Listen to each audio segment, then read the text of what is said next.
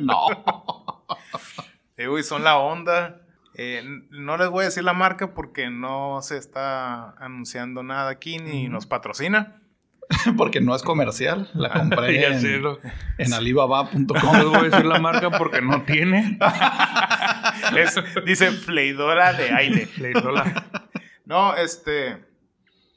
Está, está bien chila porque tú le programas ahí lo que vas a cocinar. eh, En el panel vienen dos, tres cosas ya preestablecidas, como los microondas. Ujú. Pero pues si no, pues eh, a prueba y error. Eh, anoche cociné unas chuletas en la primera sección. Y arribita en la segunda le puse tocino. Para que el tocinito. Bien sano. Pues. No estoy usando aceite. De así ahí es. ya, va- ajá, ya va de sí, ganancia. Sí, Sí, el chiste no es usar aceite, ¿no? Sí, sí, sí, claro. Y este, y nada más cada, cada, cada cinco minutos le daba vueltita al tocino, inclusive ya estaba hecho, lo saqué. Subí a la primera, a la primera sección las chuletas y ya con, el, con la grasita que, que les había caído, preparadas con ajo, con pimienta y paprika. No, hombre, güey. Y quiero creer que traes para toda la clase. ¿Cuál clase? Sí, pero bueno, a todos los que estamos aquí en el estudio. Ah, no- sí, sí, claro, sí, sí, sí, ahí están. eh. Todos babeando así acá. Sí, ahí están, ahí están en la hielera, para que, para que no se echara a perder el coche. Pero, pero. Es como que sí se puso muy de moda y se puso muy de moda el, el detalle de que, ah, sí, cuando en tu infancia eh, añorabas tener el microhornito, ahorita vas a querer tener la freidora de aire para hacer... Pero es que es por la facilidad, ¿no? Yo creo que es muy, muy Ajá, la fácil practicidad. hacerlo. ahí, Sí, pues. es, es, es más práctico y hasta y creo que ahorita acabo de caer en cuenta que cuando la compró mi esposa dijo es para que lo use este güey. claro. Entonces A prueba de dummies. sí. No, pero el, el- el punto es como pues a mí también me gusta mucho cocinar. Este yo creo que dijo no este güey cocina más que yo pues que la cocine que la use él y que haga sus experimentos. Yo la compro. O sea, me está patrocinando ella, me está pimpeando ahí con Sí, la sí, sí. de sí, como debe ser. Está bien, está bien.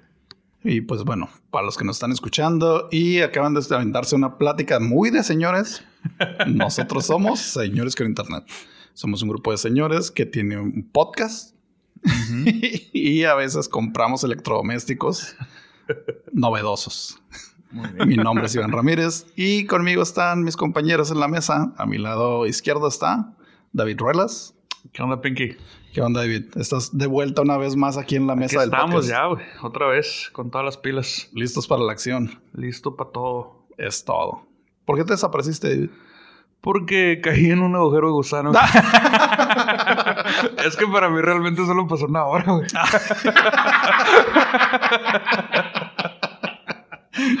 ¿Cómo que ya grabaron tantos programas sin mí? Lleva casi dos meses, cabrón. ¿Cómo que es el 2021? Bueno, a lo mejor ahorita todavía no caen en cuenta de por qué está diciendo esto David, pero lo van a saber un poquito más adelante. Y les vamos a decir por qué. Sí les vamos a decir. Este, a mi lado derecho está mi compañero y amigo también, Mauricio Ruiz, alias el Malva. Estoy, ¿cómo te diré? Impactado de que por fin voy a grabar con el hombre que ha vuelto de la muerte, Que ha regresado. David En muchas ocasiones, se ha ido, ha ido y venido. Es como un- una parte intermitente del podcast. Está, pero no está. No, no, que- no, ya estamos aquí al 100. No, y por ahí ya, vi- ya mire que tiene su club de fans que que lo aclaman y preguntan. sí, El OnlyFans. Sí. De hecho, sí, sa- sí salió su, sí, sí. salió sido- su OnlyFans y salió eh, los cartones de leche con su imagen, buscándolo. Niño perdido. Niño perdido. en los cartones de caguamas también ahí la foto. ¿Lo han visto? Sí. Yo lo miré por la chinesca. Si lo ha visto, meses. denúncialo. Ah, no. Ese es otro tipo de anuncio. No. Padece de sus facultades mentales. Canal 5. Canal 5. Al servicio de la comunidad. Ay, güey. Y pues bueno, chavos, las historias que les traigo el día de hoy, eh, yo creo que sí tienen que ver una con otra, pero pues como siempre se los vamos a dejar a ustedes para que nos digan si, si sí o si no.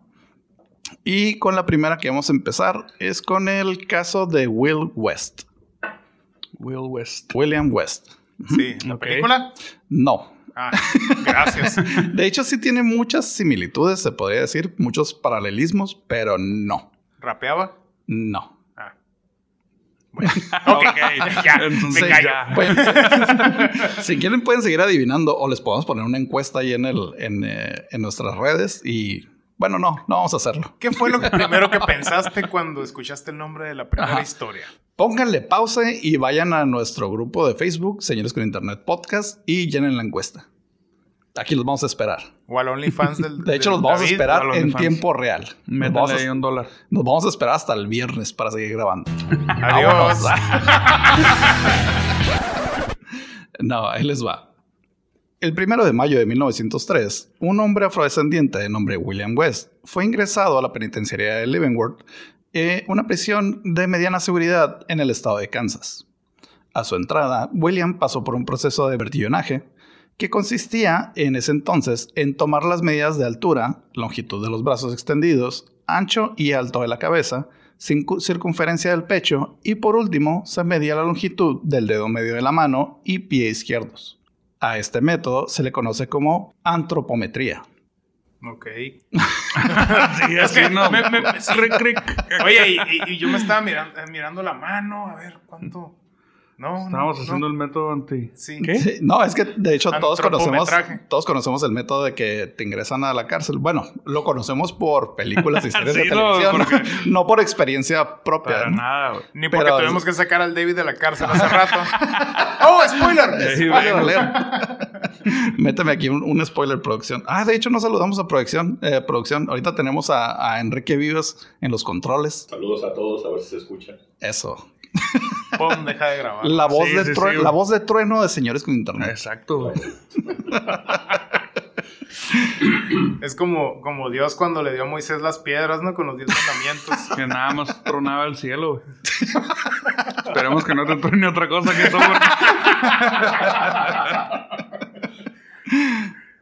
Dice, los oficiales encargados de todo el proceso rápidamente compararon los datos recién colectados de William y fueron emparejados con los de un convicto previamente sentenciado por homicidio.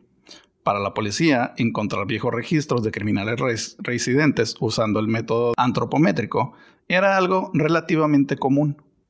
Sin embargo, cuando se intentó procesar a William, los registros mencionaban que William West había sido ingresado a la penitenciaría de Leavenworth dos años antes y se encontraba aún pagando su condena dentro de la misma penitenciaría. Ah, chinga. No puede ser. Los oficiales pensaban que tenían entre sus manos un caso de fuga de prisión, el cual no había sido reportado. El caso fue llevado ante la oficina de Michael W. McCauley, quien en ese entonces era el director de archivo y procesos de la penitenciaria de Leavenworth. McCauley buscó y comparó ambos archivos. No fue mucha su sorpresa cuando comparó las fotos de los dos archivos y se dio cuenta que eran idénticos. Además, comparó los resultados del proceso de vertillenaje y los dos eran idénticos, salvo por un pequeño detalle. El archivo de hacía dos años decía que el dedo medio de William medía 7 milímetros más que el archivo actual. 7 milímetros excedía por mucho el rango de error, lo que planteó la duda en McClaury. 7 milímetros pueden Siete hacer una diferencia muy grande, ¿eh? Va a ser maravillas. Sí, sí. McClaury hizo llamar al oficial encargado del control de la penitenciaría y le pidió que llevara a William West a una sala de interrogatorios. Para sorpresa de todos, el oficial llevó a William a la sala, pero en ella ya se encontraba un segundo William West. Neta, güey. Sí, ya habían dos. Se, Para- se- se señalaron como el meme del Spider-Man, ¿no? ¡Eh! Para allá vamos. A pesar de no ser totalmente idénticos, los dos Williams compartían muchas similitudes físicas, además de ambos llamarse William West. Pese a la confusión, algunos de los datos pudieron ser comprobados y dieron fe de que no se trataba de la misma persona. Uno de los Williams era originario de California, mientras el otro era de Kansas. Además, el William arrestado por homicidio era seis años mayor, El que ya estaba el que ya estaba en la cárcel. purgando. Ujú. Ok, ok. No, y aparte, pues ya viéndolos a los dos, pues ni modo que digan que esa es la misma persona, güey. Pues, Ese era el detalle. O sea, en las fotos eran idénticos. De hecho, las fotos se las vamos a poner en nuestras redes. yo recuerdo una foto, este, que hay, digo, no sé si, pero es muy famosa, güey. Que, que aparecen dos, dos, este, ¿Personas? ajá, este, afrodescendientes, Ajá. eh, que están, pero están idénticos de la cara, güey. Sí. Y que, y que estaban, que estaban presos. O sea que los No, no, espérate. ¿No? Para allá vamos. ah, ok, ok, ok. No, No, es que es eso. Les vamos a poner las fotos en nuestras redes. Recuerden que nos pueden buscar en, en Facebook y en Instagram como Señores con Internet. Y en nuestro grupo de Facebook, Señores con Internet Podcast, donde les vamos a subir las fotos y toda la información del caso. Y las fotos que dice David. Esta información había sido pasada por alto por los oficiales porque los criminales tienden a mentir acerca de sus datos. Es por eso que el, proces- el proceso de espionaje era, entre comillas, más confiable. O sea, medirlos era más confiable que preguntarles de dónde habían nacido o dónde los arrestaron o todo eso. Sí, porque de alguna manera era muy complejo, ¿no? Eran muchas mediciones, este, Ajá. que era el cuerpo del, del, del ya preso. Sí, Este- incluso el detalle de comparar fotos ya era así como, no puede ser que las Ajá. dos fotos sean Que iguales. sean Simón. idénticas, pues. McClary se dio cuenta de que el sistema eh, no era infalible y se dedicó a buscar una solución. Años más tarde se enteró de que el sargento John K. Ferrier de Scotland Yard utilizaba el método de recolección de huellas digitales para identificar criminales. Madres, o sea, Eso ya, es lo que te iba a preguntar, güey. ya, ya entró el Scotland Yard, ¿no? O sí, sea, sí, ya. sí, ya. Dice que después de probar su efectividad, McClary introdujo el método de toma de huellas digitales en la penitenciaría y en 1924 se creó el primer repositorio de huellas digitales en Estados Unidos. O sea, casi 20 años después Ujú. fue cuando ya era un método establecido en las penitenciarias de Estados Unidos. Ya no usaban el método de medir el cráneo, medir los, el dedo. No, la- pues no, qué flojera. ya Ya, nada más pues, llegas la pon huella, Ajá, pon la huella aquí, ya eres tú. Si llegas otra vez tú y no es la huella, pues ya no eres tú. sí, es que de hecho me puse a investigar detalles sobre la cuestión de recolección de huellas. Y a pesar de que, pues todos se supone que, que la huella de nosotros es, es idéntica desde que naces hasta que te mueres, Ujú. aunque tengas tú una cortada o, o vayas creciendo, este, por decir, de, de niño a adulto, la huella sigue siendo única. No Sí, hay, termina no- no desvaneciéndose la cicatriz y vuelve a, a prevalecer la ¿Ah, huella. ¿no? sí? Sí, Sí. Ah, no hay forma de que nadie tenga marcado, pues, o sea, siempre va a estar ahí. O sea, si tú en algún momento te cortas los dedos, por decir algo, una rebanada, no, no que ya no tengas dedos. no, pues ya te ya Sí, no, no- no te van a volver a crecer. Pero las, o sea, las, las cicatrices pues van a desvanecerse y vas a tener la misma huella. Yo te iba a decir, ah, bueno, ve el lado bueno, no te van a agarrar por huellas digitales. Ya no lo te van a malo es que ya no tienes dedos. Pues sí, es que eso, es lo curioso, porque en muchas películas de, de espías dicen eso, ¿no? De que se cortaron las huellas digitales y ya no hay forma de identificarlos. Y pues no, o sea, si tú te retiras el pedazo de, de piel de los dedos, te vuelve a crecer y te vuelve a crecer con las mismas huellas. Sí, porque yo he visto eh, documentales en los que hay güeyes que se lijan lo que es la, la yema de los dedos para cometer un delito y todo y no dejar huella. O sea, en lugar Pero- de ponerse pero- guantes, ¿no? Que dicen, no, pues mejor me voy a mutilar el dedo, güey. Es que yo creo que antes, por ejemplo, en los años como mil, no sé, 1950, 1960, eh, era muy difícil conseguir un guante de látex. No sé si existía, la verdad, si existía, este, pues díganos ahí en las redes. Si no existía, pues no nos digan nada. Pero creo que, que era más fácil el método que dice el Malva de borrarte, tratarte de borrar las huellas, cometer el delito y pues ya no te van a poder buscar. Ya no va a ser la Aparte, misma. por el tipo de delito, era algo como que más en caliente. O sea, no es como que ah, tengo chance de ponerme el guante y Ujú. todo. No, era algo más, más rápido, pues en el momento. Una mala copiada acá, pues sí. Bueno, No, y, y unos guantes realmente incómodos. O sea, te vas a poner un unos guantes por de la piel noche de de... David, Sí, no, sí, no. sí, güey. Es que yo no, o sea, había escuchado que por decir si hay, si hay huellas en la escena del crimen y ya las tienen y todo. No me acuerdo si escuché o vi en una serie o algo que cuando antes de agarrar, antes de que lo agarraran al vato, él se, se rajó así las manos contra la, contra la calle. Oh. Así pues. Y, y cuando lo agarraron, ya no, ya no, porque era momentáneo, pues era así en el. en Y le dijeron, pon tu huella aquí y dejó una mancha de sangre. Dejó una mancha de sangre. Ah, no eres tú. No, porque la otra vez que te arrestamos no dejaste sangre. De hecho, fíjate, eh, aunque, aunque digas tú, ah, es una simple huella digital, eh, en mi trabajo, eh, no les voy a decir dónde trabajo, porque es secreto. Sí, pero esa gente pero secreto. la, la- la- Esa gente se- la gente que procesa las No huellas tiene huella, el malva no tiene huellas. como De hecho, batallé en el checador, batallé un chorro en el checador, pero, pero bueno, es otra cosa. Este, no, eh, la gente que procesa las, procesa las huellas digitales eh, son ingenieros. No nada más es tomar la huella, o sea, es una, es una metodología ahí rápida de tomar la huella, pero el procesamiento del dato, o sea, la huella como dato, si lleva, Ya sacarlo, pues. si trae su ciencia y, si buscan ingenieros a niveles de licenciatura. Sí, porque a veces, este, también cuando por decir que te dicen, ah, pon una huella en cualquier lado que te manchas en el tapetito Ajá. y la pones y tú ves una mancha nomás ahí, pues, o sea, ¿qué? Yo no tengo huella, ¿o qué? No, hazte, hazte cuenta, yo, yo he visto que la, la hacen como, como, como rodillo. El Ajá. dedo, no nada más, no, no, de, no de arriba hacia abajo. Hacen un movimiento como de rodillo con el dedo y queda más amplia la huella. Sí, como un mapa. ¿no? Ajá, Tien- tien- extienden un mapa y, y ya te queda pues la complejidad de tu huella digital. A ver, expuesta. todos dejen sus huellas aquí en la mesa. Creo y, que al, la- y al rato incriminados, ¿no? Por delitos, quién sabe por qué. De hecho, cuando firmamos contrato la primera vez que grabamos, nos hicieron, el delfín nos hizo hacer eso, ¿no? Sí, sí, sí. Y no es normal en todos los De- trabajos. ah, eh, yo estoy preocupado porque desapareció con todos mis datos personales. y todos los patrocinios que Una feria llegado también. ahí. patrocinios, nuestros, nuestros números de seguro social. Ah, ese delfín. Pero bueno, chavos. eh, la segunda historia que les voy a contar está muy interesante. Es un caso criminal que pasó hace unos años en, en Japón. Es el caso de Glico Morinaga. Glico Morinaga. Así como se escucha. En 1984, Esaki Glico Company se dedicaba a la producción de alimentos en Osaka. La compañía distribuía sus productos a más de 30 países en Norteamérica, Asia del Este y Europa. Vendían desde helados hasta carne para hamburguesas, pero la compañía se enfocaba principalmente en la producción de botanas dulces. De hecho, sí es muy famosa esta compañía ¿Sí? Glico. Sí, pues, Ajá. Osaka, So- Sinaloa, ¿no? No, Osaka, Japón. ¡Ah! ¡Oh! Ay, güey, qué pendejo. Son los que hacen estos palitos como de galleta que tienen chocolate, que se llaman Pocky.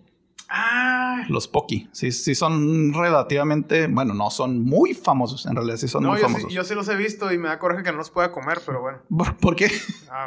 Bueno, digo, no vamos a entrar en detalle. because pero my sí. No los, pancreas. puedes, no los puedes comer por la boca, pero... Yo dije que no. Yo, más bien no los puede procesar. No los puedo mascar. El 18 de marzo de 1984, un grupo de hombres enmascarados invadieron la residencia de... Kat- Ay, ok, ahí voy. ¿eh? Es un nombre en japonés, no me juzguen. Katsuhis- Katsuhisa Esaki. Salud. Ajá, así se llama. Bueno, para, para métodos prácticos vamos a decirle Esaki. ¿Es aquí o es ahí? Oh, Ay, ya. por favor, güey, por favor. güey. Esaki era el entonces presidente de Esaki Glico. Los hombres habían entrado primero a la casa vecina donde vivía la madre de Esaki para robar las llaves de su casa. Cuando entraron a la casa, encontraron al empresario tomando un baño con sus dos hijos. Esaki primero pensó que se trataba de un robo y les pidió a los intrusos que no le hicieran daño a sus hijos. Pero sus hijos pero- de 30 pero- años, así, güey.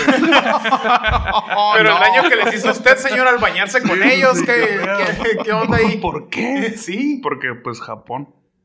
Los hombres, además de usar máscaras, también vestían capas. Sacaron a la, de la tina y este comenzó a gritar por ayuda.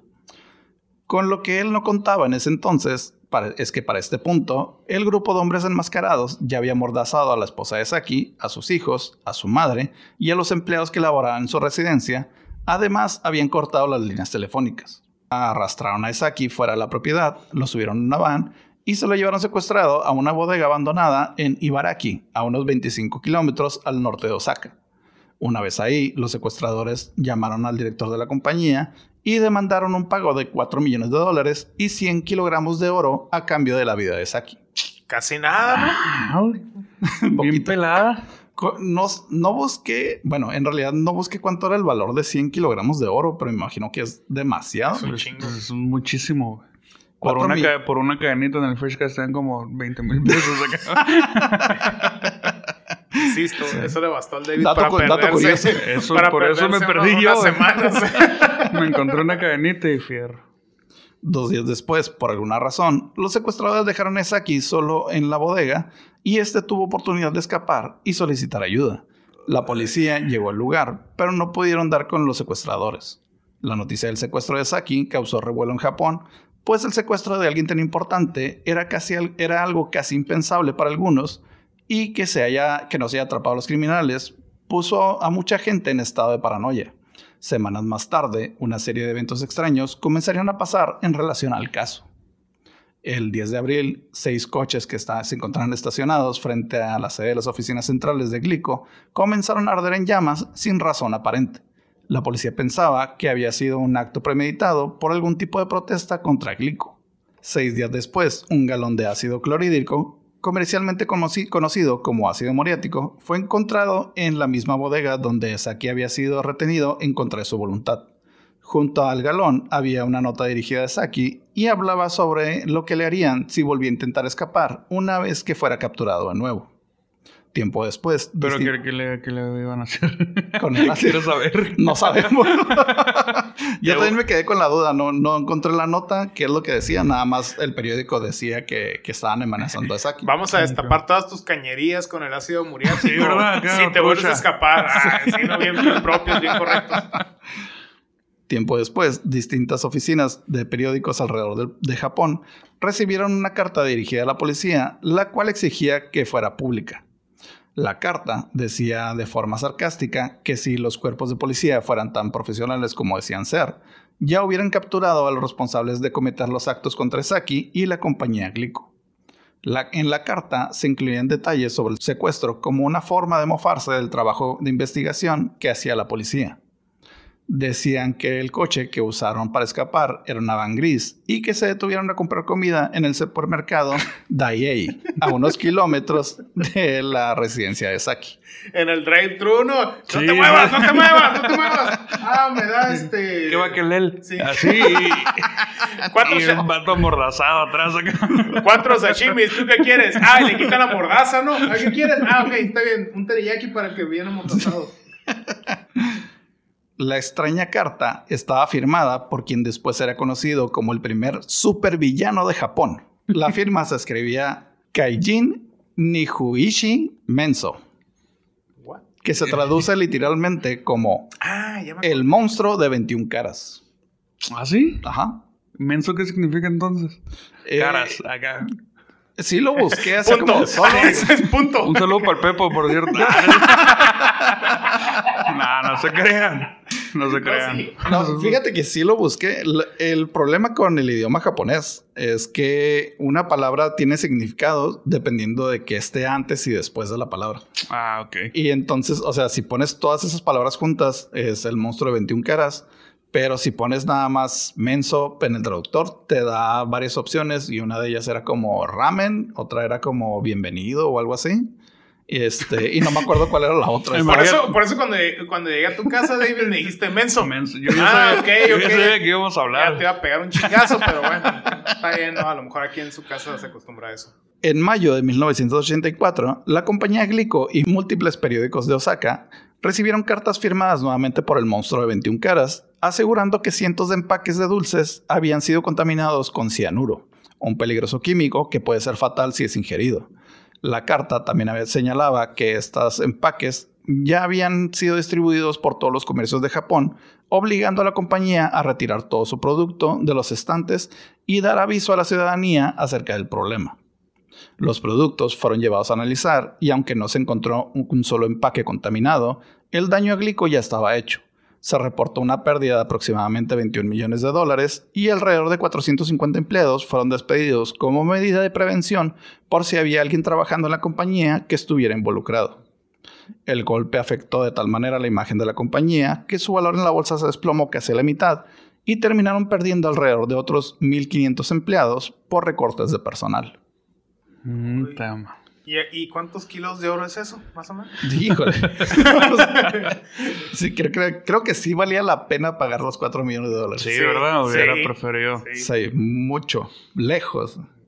Ahorros Pero bueno. malentendidos, ¿no? Un mes después, el 26 de junio, una carta enviada di- directamente al cuerpo de policía de Japón, después de llamarlos un grupo de, entre comillas, idiotas e incompetentes, la carta seguía. El presidente de Glico ha ido andando cabizbajo lo suficiente. Nos gustaría perdonarlo, Japón se ha vuelto terriblemente húmedo y caliente, así que cuando nuestro trabajo esté terminado, queremos irnos a Europa. Estaremos en alguno de esos lugares, llevaremos Poki, el amigo del viajero, también comeremos deliciosos productos glico y nos veremos próximamente en enero en Japón. Así decía. El monstruo de los 21 rostros no cumpliría su promesa y en septiembre de ese mismo año intentó extorsionar a Morinaga, otra compañía que se dedicaba al negocio de los dulces. Ellos demandaron a la compañía un pago de 400 mil dólares a cambio de, entre comillas, mantener la paz. Como Morinaga no accedió a sus demandas, enviaron una carta a los periódicos una vez más, pero en esta ocasión iba dirigida a las madres de Japón. La carta dice, a todas las madres de Japón, en otoño, cuando el hambre es fuerte, los dulces son realmente deliciosos. Cuando piensas en dulces, no importa lo que digan, automáticamente piensas en Morinaga. Nosotros hemos agregado un sabor muy especial. El sabor a cianuro de potasio es un poco amargo. No va a causar que se le caigan los dientes a sus hijos, así que no se preocupen y vayan a comprarlos. Agregamos una nota a estos agridulces donde dice que contienen veneno y repartimos 20 cajas desde Otaka hasta Tokio. ¿Qué pedo, güey? O sea, están amenazando, pues, de que. Ajá, de que si no nos dan la lana, este, alguien se va a morir. Ajá, Y de hecho, ese golpe está como muy, eh, por así decirlo, muy acertado por parte de los criminales, porque la gente, o sea, si tú no me pagas 400 mil dólares, yo voy a hacer que tú tengas pérdidas millonarias. No, claro. Y ya habían dado, o sea, ya... O sea, acabaron con, con Glico. Ajá, ellos ya tenían cierta credibilidad, pues el monstruo de las 21 caras ya tenía cierta credibilidad, entonces yo no me voy a arriesgar a que mis hijos se envenenen, no compren. Y la policía menos, o sea, ¿sabes qué? Vamos a detener aquí la producción y Morinaga ya estaba en un punto así como que, ah, nosotros no negociamos con terroristas, pero para allá vamos. Pe- pero pues se van a ir a la bancarrota, ¿no? Me imagino que dejaron de consumir Morinaga. Oye, a lo mejor a, a la compañía Bimbo le hicieron lo mismo y por eso quitaron al osito de los empaques, ¿no? Ah, lo sé, pero ya aparece pero- en, en- en- en los No, eso es papeles. por ley, eso es por ley. Sí, en, en En el México el, monstruo de los 21 caras es el gobierno. Simón. Así que no. Simón. Vamos. Dice, la policía pudo localizar las 20 cajas de Morinaga que contenían la etiqueta donde se podía leer. Contiene veneno. Si comes esto, morirás. Atentamente, el monstruo de 21 caras. Para el horror de todos, las cajas fueron enviadas al laboratorio y todas dieron positivo a cianuro. Ah, neta. Ay, o sea que no estaban, No estaban este, jugando. no estaban jugando, pues. Sí. sí. Morinaga continuó ignorando estas amenazas y se, se rehusó a retirar su producto del mercado. Pero esta vez el monstruo enviaría cartas a las cadenas de supermercados advirtiendo que si no retiraban el producto de Morinaga, lo contaminarían de nuevo, pero esta vez sin etiquetarlo. Cuando los periódicos hicieron públicas estas amenazas, el daño a la compañía ya no solo fue monetario, sino que su reputación se fue al piso. En meses subsecuentes, la policía de Japón realizó un operativo masivo desplegando más de 40.000 oficiales en distintos puntos de Japón para inspeccionar y retirar cualquier producto sospechoso de los anaqueles en todas las tiendas. Mientras tanto, el, monstruo de 21 caras continuó extorsionando compañías de comida impunemente. De tanto en tanto fueron apareciendo empaques contaminados con cianuro y la población de Japón vivía en un constante estado de paranoia. En agosto de 1985, una tragedia real sacudiría todo Japón.